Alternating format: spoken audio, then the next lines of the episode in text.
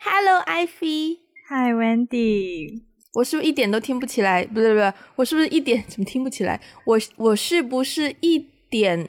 哎，我是不是听起来 一点都不像 六点钟就起床的人？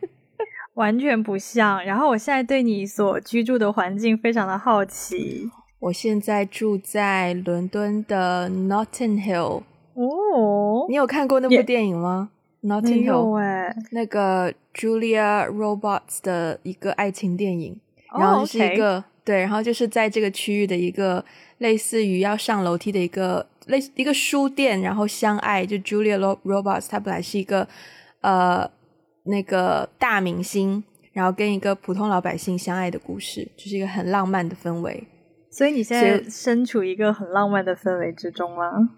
你的这个 neighborhood，我现在住的这个地方呢，嗯，外面的车有点大声，嗯，就是房子比较老，所以窗户的隔音没有很好，嗯，然后暖气我也不知道怎么打开，所以室内稍微有点凉，因为伦敦现在的气温好像是八九度到十七八度左右吧，好冷哦，蛮冷的，对，但是我住的这个地方我现在很喜欢，是因为。嗯，我怎么不知道怎么形容？就是那种你走在路上，然后左右两边会有的门，嗯，然后那个门一打开就是你住的地方，不知道怎么啊啊？什么什么意思？叫走在路上两边有门？我没有小区，首先没有小区，就是我这栋楼就是在街边，我知道街边的对，然后街边的门一打开，然后你走进来，就整这一栋都是你的。哦，虽然说是洞，但其实这里也没有很高，大概两层的高度吧。然后进来之后，就先是玄关呐，然后放放鞋啊，然后就到你的卧室和浴室，然后再往上走一点楼梯，就是一个客厅加厨房，然后再往上走楼梯，就到了一个户外的小阳台。对你还有户外小阳台哦？对我有户外小阳台，好 爽啊！可以听到鸟叫的那一种。天哪，好有画面感。对啊，然后昨天才刚到伦敦，然后住进来就觉得嗯很满意，开心哎！赶紧替我们多拍一些照片，替我这个不能出国的人。会的，会的，我也是觉得哦，很庆幸，就是就是能够有能够有啊资，也不算资源吧，但就是能够有条件，对，能够有条件在这个时候出国走一走，其实。那个心情转换非常大。我前天，我前天是去英国的另一个呃另一个小城镇，然后我从伦敦坐火车过去，两个小时的火车。我一路上最让我感慨的就是我看到的牛羊马比我看到的车还要多，然后我就觉得好棒哦，而且就是幸福哦。对呀，就真的是风吹草低见牛羊的那种环境。大片大片的辽阔的开阔的这个平原地貌，对，太羡慕了，对，很棒棒。但你的生活应该也还是不错的吧？我的生活呢，没有那么丰富多彩了。我的生活依然在非常炎热的深圳，然后现在动不动就是三十，感觉妈呀，三十几度，就是动不动全身都是汗。然后在如此炎热的一个气温之下呢，我前两天就跟我们高中另外三个同学，我们呃有一个局吧，就是聚了个会，对。然后当时呢，很有趣的是，呃，起因是其中一位同学，他是做记者的，他是做国际新闻的，然后呢，他要回深圳办一个证之类的，然后就呃叫了几位跟他平常联系比较比较多、关系比较好的同学，然后我们四个人一起吃饭。然后他拉了个群，他拉完这个群之后，我看到这四个人的职业背景，我就在想，我们这个聚会是叫什么呢？我们高中的文艺青年聚会吗？对，因为我就发现我们聚会的这四个人里面，清一色，首先清一色都是文科生，而且我们的专业都是属于那种不是很好解释，有点你的专业的确，你的的确是挺难解释的，对。对对对，有点有点边缘的这个这个学科，对，所以我们所以我们那天的聚会，那天的聚会其实也蛮有趣的，就是这位同学他原来是学的是印度语专业，嗯，就是本科学的是印度语专业，所以呢，他就带我们去吃印度菜，然后还当场向我们展示了，就是我们都说他是个精神印度人，然后向我们 当场展示了，就是什么呃，右手单手捏饭团，就是用咖喱。右手单手捏饭团，但是他说，呃，然但我们就调侃嘛，就说在印度是不是左手擦屁股，右手捏饭团？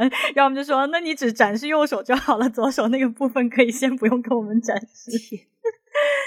对啊，对啊，所以就想到说，好奇妙哦，这个局就是好像都是四位就是在年级里面比较边缘的，学的专业比较边缘的人凑在一起。我觉得学语言的真的是一个不能说边缘，因为我记得我们当初填志愿的时候，学语言的人我印象中不少诶，就学英语啊，或者是学法语啊，或德语，好像各个语，西班牙语，好像各个语系我都有遇到过。嗯，对，其实小语种不算边缘，但他学的这个语言是真的边缘。对他这个真的是非常非常的小语种。嗯，对，嗯。但我们当时就不会考虑的问题是说啊，那我学完小语种，我就业问题要怎么解决？对呀，就纯粹是觉得哦，有趣酷就学。对我毕业之后也是遇到一些，嗯，大学的时候，哎，还真不少哎，就遇到一些大学本科，比如说可能呃英国的朋友，他们大学本科是学中文，然后中文学完之后，下一步。要怎么办呢？难道就去做中文老师吗？好像也好像也不是，也不是说那么理所当然的事情。然后像我的，我这次来就是参加婚礼的那个女生，她就是大学的时候学的是中文，然后研究生念了电影，就跟我一起就慢慢进入电影这个行业，所以等于是从中文跳到另一个更专。专业的一个系统里面，然后那个语言学到的语言之后就变成是一个工具，就这样子。嗯嗯。然后我也有我也有一些听到一些就是学小语种，可能学法语的。我记得我们好像之前有一个呃听众也跟我们讲过，他好像本来是学语言的，对。然后好像找工作也不太不太确定怎么样啊，或者是可能我之前在住 Airbnb 的时候认识过一个男生，他就是。嗯，当时还在念大学，他就是学了小语种，然后就不太确定说毕业之后要怎么样找什么方向。然后我好像给他的建议就是，比如说你学法语，你就可以试试看投嗯外企公司，就是法国的公司，嗯，因为你有那个语言天赋嘛，啊，语言语言能力嘛。然后呃，公司说句实在话，就是 corporate 这种企业。很多部门招员工的时候，真的不在乎你的专业是什么。我觉得文科好像没有特别说专业对口这件事情。对，好像是的，好像是的。就好像理科的话，你化学一定要对化学，物理一定要对物理。可是文科，就就对呀，就好像很难对口。对，文科好像没有对口这说法，因为文科的。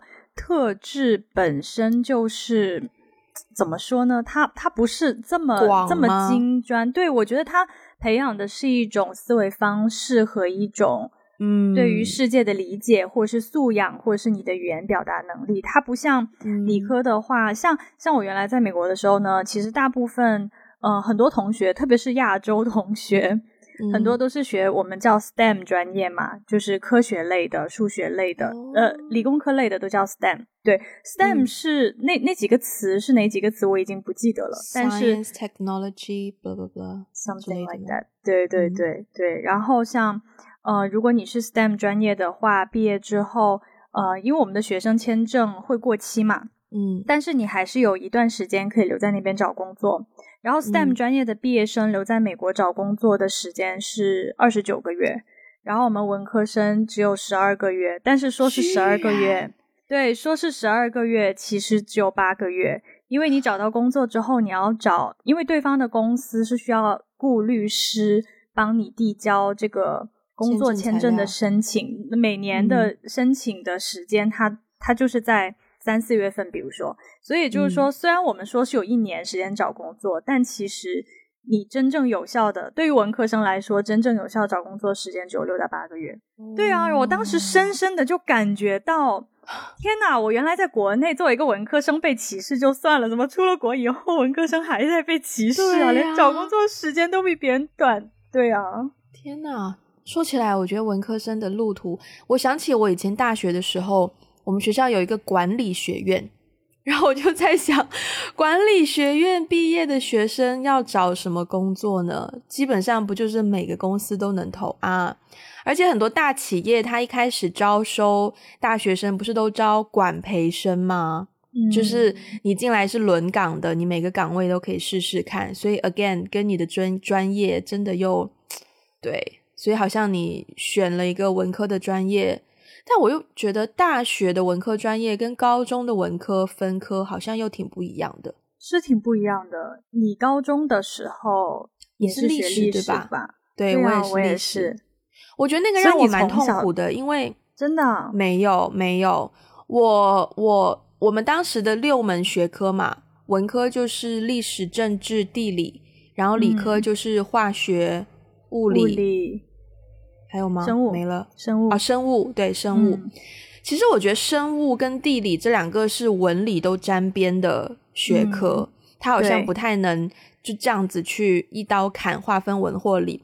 我当时选历史，纯粹是因为历史比较好背，真的。对我对这六个科并没有说哪一个科特别有兴趣。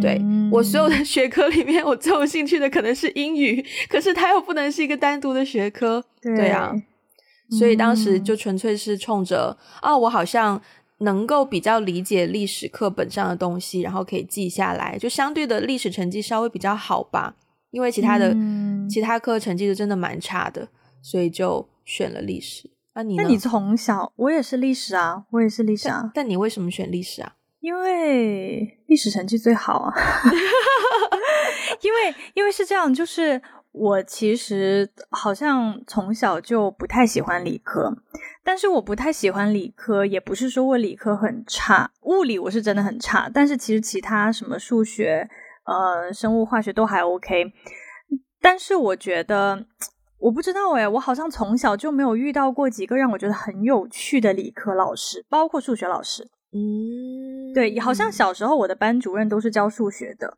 然后呢，对，然后我就呃初中的时候也是进了那种有点像竞赛班嘛的那种，就大家的数学都超级好，好的不得了，然后老师也是数学老师，然后一路上我认识的所有的教理科的老师都给我感觉好无聊，好像不能这样去评价老师，但是就没有激起我对。这些学科的兴趣，所以我好像很小就知道我我不喜欢理科，我还是比较喜欢文科。然后文科里面，对啊，当时我们要选那科的时候，文科里面历史还算是比较有趣吧，就比较丰富啊，比政治至少比政治要丰富吧，有多一些故事的感觉。对对对，嗯，所以当时没有任何悬念，就选了历史。嗯，对我我我也是小时候。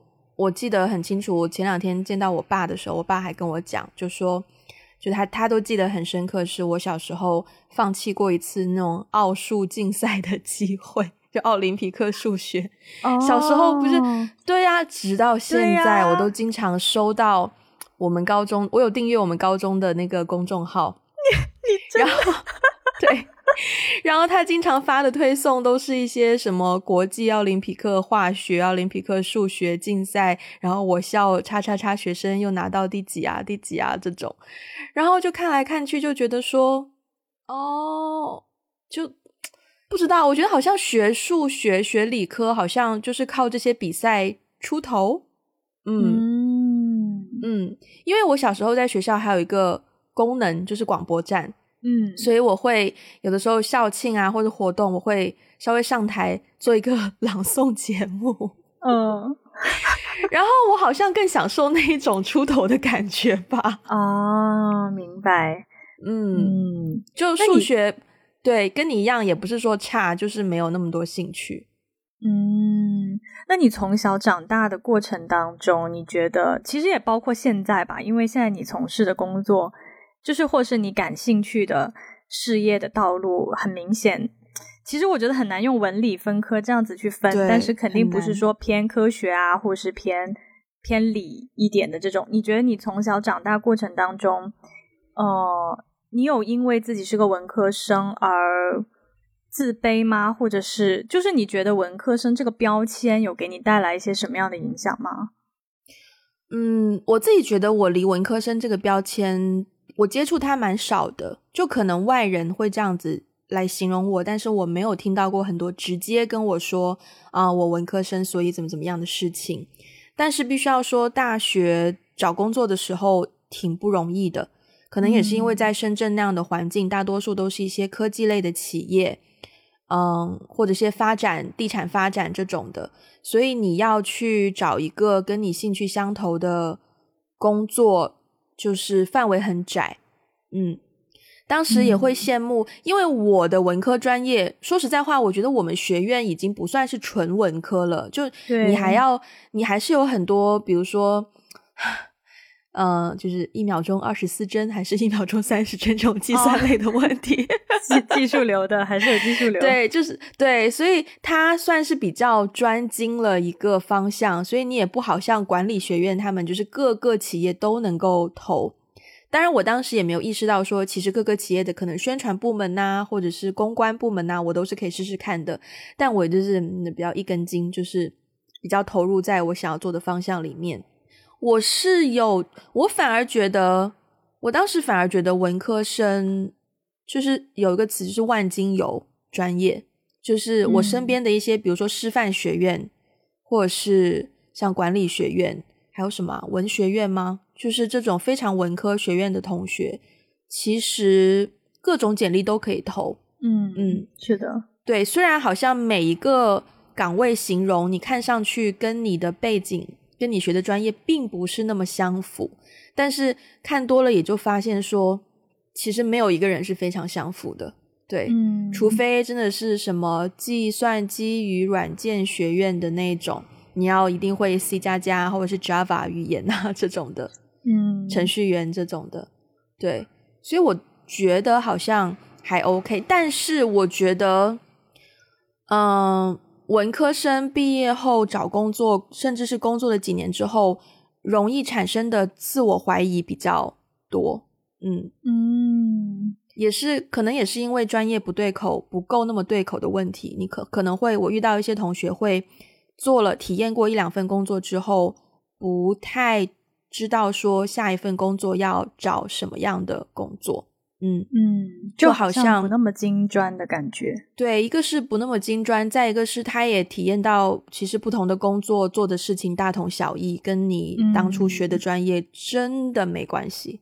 嗯，然后有一种要重新学习的感觉，对对，所以是另一种坎坷感吧，我觉得。嗯，我刚刚问你这个问题呢，嗯，因为我小时候啊，就是其实有因为自己学文科，就是理科没有相对来说没有那么好而感到过自卑。小时候有的，对对，因为我初中，呃，就是就是初中，我我也在我们的那个初中部嘛，然后，所以我初中上的那个班呢，就也是有一点像是就是全市招生，然后有点竞赛班的那种感觉。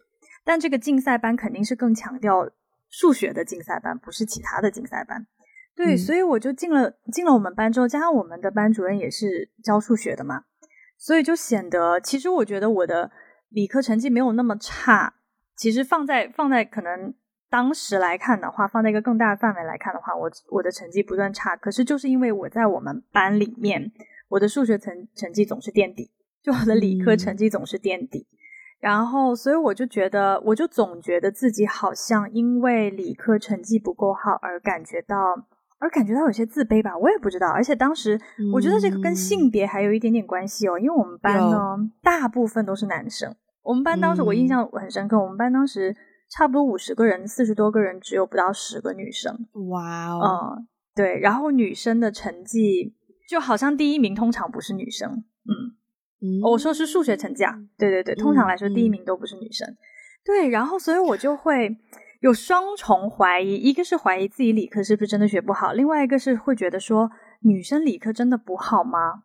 对，嗯，然后我会有一些对我会因此而有一些些感到自卑吧，而且那个时候，呃，因为其实相对来说我文科还不错，就语文啊、英语啊还不错。可是不管我文科再怎么不错，好像别人也不会用一种呃很羡慕，或者是用一种很尊重的态度来对我。可是如果你比如说数学成绩很好，同学就会有一种觉得哇你很厉害的感觉。所以那个时候，在我那么小的时候，我就已经有一种体会，就是说好像我不知道这是深圳的原因。我我后来慢慢。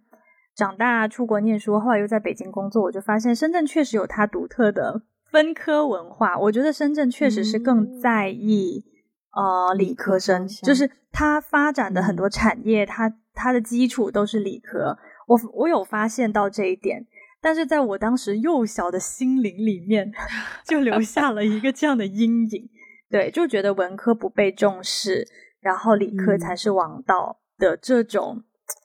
阴影哎，你说到深圳，我我们是去年还前年，我们有一个校友返校日哦，高中的你去了，然后我就去了嘛，我就参加一些活动嘛，对吧？然后他们就你你你登记完之后，你进去呢，他就会给你一个袋子，然后里面就会有一些校友返校日的什么特刊呐什么的，然后那个特刊里面就会刊登一些什么杰出校友啊，或者是杰出校友企业的名单，嗯。哇，那一页铺满一页两页的这个杰出校友企业，我很努力的找一个所叉叉文化有限公司，就是至少跟我能够靠近一点点的，只有一个。那一页大概一百多、一百五都不知道有没有的企业名单哦，杰出校友企业名单哦，只有一个是叉叉文化有限公司，而且还是我认识的人。我就哦，对对，然后我就看其他的企业，全部都是什么科技呀，或者是医疗啊，或是金融啊，或是有些可能造，就是这个就是可能建筑啊，建筑都比较少，建筑都很少，但就是可能一些嗯建造类的，就是对，然后然后我就觉得。好好没有存在感哦，在那个环境里面。是啊，是啊，对啊。我记得你，我记得你那天去，你说起这个校友，我们啊，我们最有名的那个校友，不就是以科技著称的吗？哎呀，对呀，嗯，对啊。不过也可能真的跟深圳有关啦，毕竟深圳就是一个科技科技业发展比较好的地方。所以可能理所应当，大家都想要尝试，资源比较广嘛。对，就如果你是做科技业相关的话，资源比较多，所以如果你想要做，你都会去到深圳。然后你到深圳，如果你想要找事情做，可能你也会先选择科技业。对，那你那天去参加校友会的时候，你面对就是我我 assume 假设你的应该大部分老同学从事的都不是你这个行业的吧？就是如果有人问你，对，没有的，没有我这个行业的。那你在一个清一色都是，比如说金融类、科技类什么，别人问你你是做什么的？不，我是一个小透明，别人不会问我的。也不是因为这样子，我们当时是我们当时是毕业多少年呐？毕业毕业十年。对我们校友返校返校日就是啊，毕业十年的、二十年的、三十年的、四十年的这样子一个一个轮子，就是这些界别嘛。毕业十年呢，我们是在校友返校日里面的，嗯，老幺 就是最年轻的，所以也是最没有成绩的。对，所以大家就不太会去关注我们这些特别刚还才刚出社会没多久，可能研究生毕业才那时候才毕业三四年的人。就不太会有很多注意力在我们身上，但我当时就是就是疯狂的找认识的朋友，然后基本上我认识的人关系比较好的也都是文科，然后大家就是默默的承认自己已经是小透明的身份，然后大家就默默抱团拍个照什么的，就这样。好神奇啊！你刚刚讲到那种小透明，就是文科生真的有一种就是弱势群体之间的惺惺相惜，你知道吗？那天我们几个人聚会也是也是在那边调侃，就是说，哎呀，反正我们都很穷啊，赚不了太多钱呐，就认了命了，没没办没办法了，谁叫我们选了这种这么边缘的专业？我觉得文科生现在真的很容易会会有那种，也不是说心酸吧，但是大家在一起就是会有一种那种自自嘲，好像就是接受了 OK，呃，尤其是在深圳这个地方，大家对待我们的专业背景或对待我们的职业的看法就是不被理解的，就会出现那种自嘲的心态。我觉得还真的是跟深圳这个地方有关呢，因为我到了香港之后。嗯，我有的时候蛮羡慕，或者说蛮想要加入我身边一些呃所谓文化人的群体。嗯，就我觉得他们聊剧本的时候啊，或者是聊一些呃编剧理论啊，或者是聊一些就是嗯那什么殖民文化下的一些什么现象的时候，我觉得好有内，就是对好有内涵，但同时也觉得好好，是你真的可以抓到这个问题，然后仔细的去探讨。这个文化现象这个问题，然后发表自己的观点，就那个氛围感都让我觉得好想要加入哦，而不是说，而不是说，因为理科对，因为理科的很多东西呢是一个很容易衡量、有一定标准的东西，所以你谈论的空间其实不大，一就是一，二就是二，嗯，你没有。办法说不不不，我觉得一不是一，一是二，就你没有办法就这样的问题展开很多的讨论。当然，如果你可能你。钻精钻到一个就是还未解决或还未发现的问题的时候，你可以。但大部分人做理科的，我不觉得是做这种理科研究型的，对吧？黑洞什么的，是是。所以，所以我觉得身边很可能很多时候跟偏嗯不一定理科生，但可能是如果做的行业是比较就是。嗯，有很多算术啊，或者有很多物理啊的东西，跟他们聊天的时候，就会发现，其实他们都不太聊，呃，他们工作上的东西，因为也没有办法，就是真的跟我们分享。就你不能说，他们分享也都是分享出一些可能比较生活化，比如说，哎呀，那个什么数字算错了，然后什么甲方怎么怎么样，乙方怎么样，就聊出来的东西也不是理科那个东西本身。嗯，可是跟。就是我到香港之后，然后遇到一些这样的人，跟他们聊的时候，发现他们聊的东西是那个东西本身哦，就是后殖民时代文化，大家什么身份认同什么什么，我们就是真的聊这个话题本身哦，嗯，然后就会让我觉得，哦，原来原来我学的东西是可以这样子有话题性，然后大家可以深刻去钻研的，我就觉得那个氛围很棒，嗯，对，跟我在北京的氛围很像。就是我在北，我刚到北京的时候，我有参加过两次我们高中校友会，就是从就是八十年代毕业的到九十年，就是就是有年纪很大的校友，真的是老校友了。然后呢，我参加我参加过两次，其实人也不是很多吧，就十来个人这样子，但那个群有很多人。然后我参加了大概两次之后，我就再也没去了。我没有去的原因是因为我不知道怎么解释我的职业。然后我觉得，在一群 做金融、做科技、做生物什么的人面前解释自己的专业，有一点点羞耻感。我也不知道为什么。对，就是当别人不理解的时候，会觉得一方面，我觉得我的专业不被理解，呃，对我的专业有点不尊重。然后我觉得，在这群人面前，好像我也没有什么能去谈论的。对，所以后来我大概参加两次，我就没有再参加了。然后。你刚刚讲到在香港的时候，那种大家很可以很纯粹的去探讨一个话题的那种感觉，是我是我最喜欢北京的原因。对，就是很多人很多人都会觉得，就就会觉得很奇怪嘛，为什么一个深圳人要在北京工作什么的？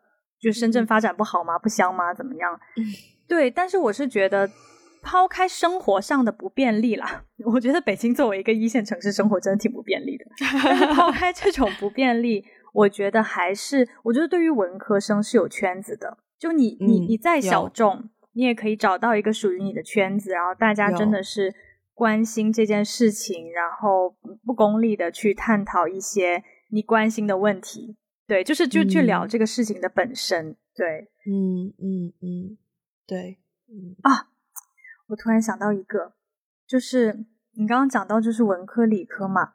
然后前两天呢，我在跟一个我的合作伙伴，就是我们中午吃饭聊天的时候，就聊到，因为他也有就是留学经历嘛，然后我就突然，我们就突然聊到一个现象，我觉得这现象很有趣，就是很多人嗯出国留学，比如说一百个人，一百个人的留学经历都不一样。但是我慢慢有发现一个规律，就是尤其是现在毕业了这么些年以后，我有发现一个规律，就是你的留学体验跟你的学科专业有非常非常紧密的关系。这个很有趣，就是就比如说我有发，不管男女啊，如果你学的是偏文科的专业，呃，文科也包括艺术，对，就是你学的专业越广越虚无，好像就。真的，真的好像好像就是你会更加融入，或者是你会更加有动力去融入当地的文化，或者是去体验思考当地的文化。对，然后呢？但是如果你的专业是比较，当然就是我的个人体会啊，不一定对。我的观察是这样的，就是如果你的专业比较偏，真的是偏理科、偏偏偏科学类的话，可能。它的融入感，对于对于这个新的社会的文化和感知度会稍微低一点呢。我有发现，我有发现这个这个这个这个神奇的现象。It somehow makes sense。我好像可以，嗯，因为我举个例子，就是我研究生的那个专业，就是我的那个 track 其实是国际发展嘛。国际发展讲的是什么呢？国际发展就是说，比如说你现在要去一个非洲国家扶贫。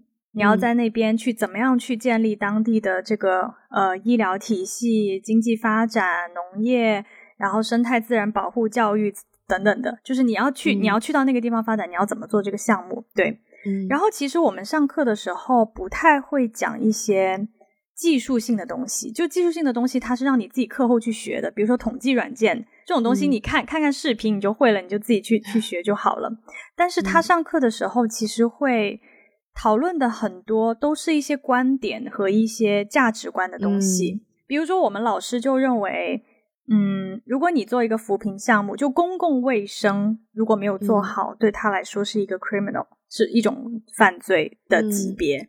对，就是说，所以，所以我后来就发现，当我在学这种学科的时候，我跟别人交流的大部分是观念。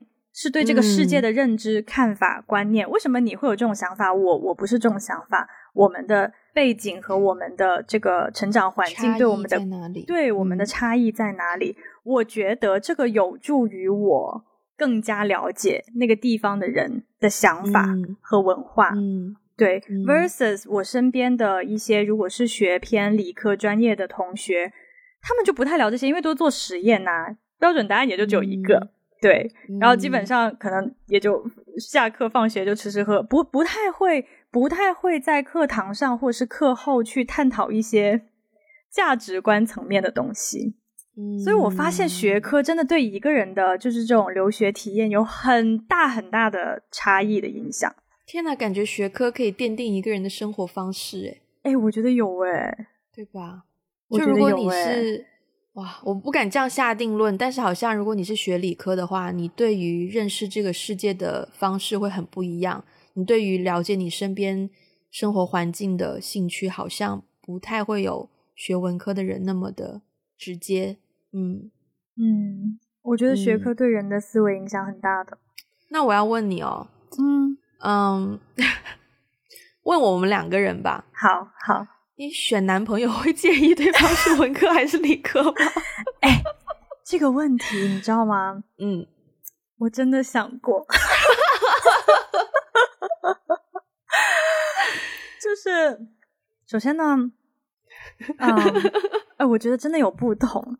就是首先呢，我交往过跟自己是一个专业的人，对，然后啊，因为我本科学国际关系嘛。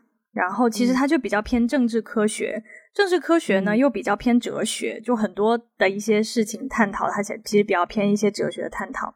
我有发现，就是说，我觉得有趣的东西，他也会觉得有趣。嗯嗯，就我们可以，我就除了谈恋爱，除了谈恋爱那些乱七八糟卿卿我我的东西以外，就也是可以聊学科，你知道，也是也是可以聊学科的。对，也是可以聊学科的，而且卿卿我我的东西就是你爱我吗？你有多 爱我？你挂电话，你先挂，你先挂。我们的我们的 Wendy Wendy 戏已经又该上线了。对，聊学科的东西，嗯，聊学科东西是可以聊的，而且可以互相改文章。对，哦，嗯，对。然后呢，嗯，我也交往过就是非常理工科的 背景的男生，我觉我发现确实是不太能聊。就是说，比如说我我有的时候可能就会讲一两句啊，我最近在做的这个项目怎么怎么样，他他没有那个概念。对他不太会，他不太会去。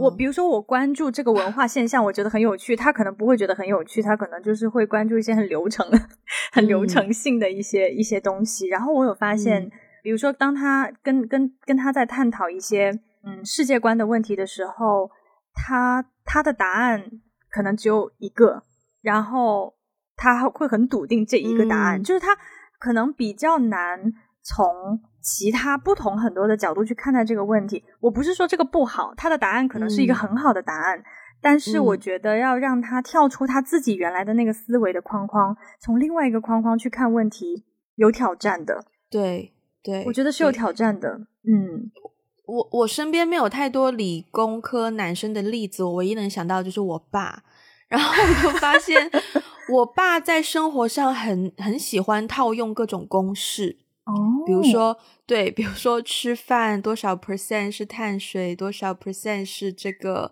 然后这么精准吗？对他就是，但他当然他说出来不一定百分之百做得到啦，但是他就是很喜欢用这种公式型的东西去构建自己的生活方式，嗯，然后如果一个东西是新的出现了，他还没有找到一个公式，他可能就会有一点点手足无措，不知道怎么办。嗯，对，就他不太 go with the flow，他不太 go with，他自己觉得他很有 flow，但是我觉得他，对我觉得他其实，我觉得他其实在很多方向其实蛮 stubborn 的，嗯，蛮固执的，就是自己相信的一就是一，二就是二，就一定会，嗯，对，对，就有的时候也挺难跟他，需要很多耐心去跟他沟通，嗯，一些呃想法上的东西。嗯嗯嗯，了解。那你自己呢？那你自己选男朋友的时候，你会你会对啊？你对文科生、理科生这个有 preference 吗？或是一定要跟你是同同一个行业的吗？我觉得，首先我好像很难跟理科生来电。嗯，对，就 是可能你身边比较少，是不是？也可能啦，也可能啦。我认识的跟我比较能够玩起来的理科生，也算是理科生里面比较奇怪的那一种。就就对，就我想想，像我表弟，他是他是理科生吧？对我表弟是理科生，他就生活轨迹也就是直直顺顺，就对啊，就我不知道哎，他好像就像我们刚刚说的一样，对于呃生活上的环境上的外界的东西了解的兴趣不高。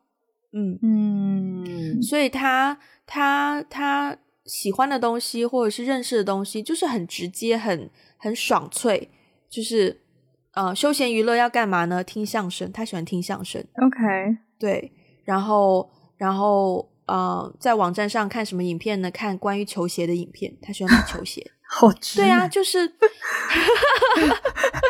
他是他是很直的一个直男，对，然后就对。那我通常比较来电，我通常比较容易喜欢上的是有才华的人啦。对，就是是说到才，对，我不觉得 你可以把数学算很快是一件有才华的事情。OK，OK，对，对你这个很重要，因为你定义了才华，你定义了才华，也就意味着就是说，如果他在你面前展现的他把数 数学算的很快这件事情不算才华的话，你确实很难对理科生来电。对，对。科学家呢？我会对科学家感兴趣吗？我觉得科学家就可能像像你不知道你有没有看《Don't Look Up》里面的有啊有，他们算彗星轨迹什么的。对对对。如果是那种，但我觉得这个好像是一个刻板印象哎，就是那种跟数字打交道的人，通常自己的生活都很邋遢，就是有一点刻板印象，对吧？对吧？但是也会有一些，就是可能是科学家，但自己的生活还是很精致那种的。Maybe 我会可以 try try 看吧。嗯，你说了，你说了有两个非常极端的 element 同时出现在一个人的身上，这个概率也是小概率事件。是，但我相信有，我有遇，不能叫我，我朋友有遇到过有这样子的。对，嗯嗯，明白。但是我必须要说，刚刚我不是提到香港那个氛围我很喜欢吗？我必须要说，我所认识的文化人的确，他们就是经济状况都不是非常好的。对，就是真的做做做文科，呃，做文化这个这个面向出来赚钱真的不容易，就是你很难可以赚到说，嗯，非常充裕的嗯钱。我又再一次有一种惺惺相惜的感觉。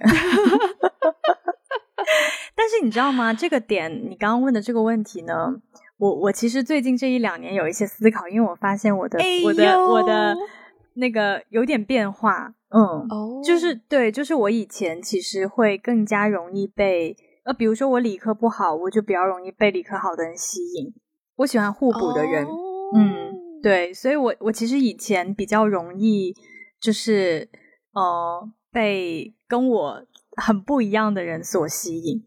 对，但交往会是另外一回事啊。交往了以后，当然你就比如说你讨论一些话题，你就发现可能他的思维模式跟你不太一样啊。但我觉得这个不是不可调和的。我觉得就是两个人在一起还是有很多可以互相影响的地方。我觉得是不可调，不是不可以调和。但是呢，我最近这一两年，通过我自己对自己内心观察的规律，我发现我最近这一两年好像比较容易被跟我。的学科背景或从事行业很相似的人吸引，哎，嗯嗯，对，就还是要有话聊，对吧？对呀，对呀，就是至少至少把一个话题可以聊的，把我感兴趣的话题可以聊得很深，而不是说对于一个话题，我们只是浅浅的聊聊完了以后就觉得哦，反正又不是我的专业，就就聊不下去那种那种感觉。就我现在可能会更注重。跟这个人有没有话聊？那通常跟我有话聊的人，还真的就是大多数时候都是文科生，然后做的事情可能跟我做的事情是蛮相关的，不一定是完全一样，但是是相关的人。嗯，Yeah，对呀，Yeah，所以看来这个 preference 会变。嗯，可是我觉得到我们这个年纪，我们认识的身边的人，纯文纯理的很少了。大部分都会文理稍微掺杂一丢丢，我觉得像我自己就蛮掺杂的，嗯，就是做电影的话，嗯，文科的部分创作写字当然很需要，但是理科的部分，哇，如果你去接触一下摄影组以及这个 grip，他们的 gripping 就是完全就是 physics，就是完全是一个 mechanical 的一个原理在运作，所以是非常理科理科性质的一个。一个工种，嗯，明白。其实我觉得文理分科本来就很理科，就文理分科这种思路本来就很本来就很理科。因为其实我是很反对文理分科这件事情，就是因为它很二元，就是它非黑有种非黑即白的感觉，就好像你不是理就是文。但是其实我觉得这个世界上所有的学科，因为知识是流动的。所有的学科，它其实都是综合的学科，它很多东西都是综综合在一起，没有一个学科是单独独立于其他任何一个学科独立存在，其实不可能的。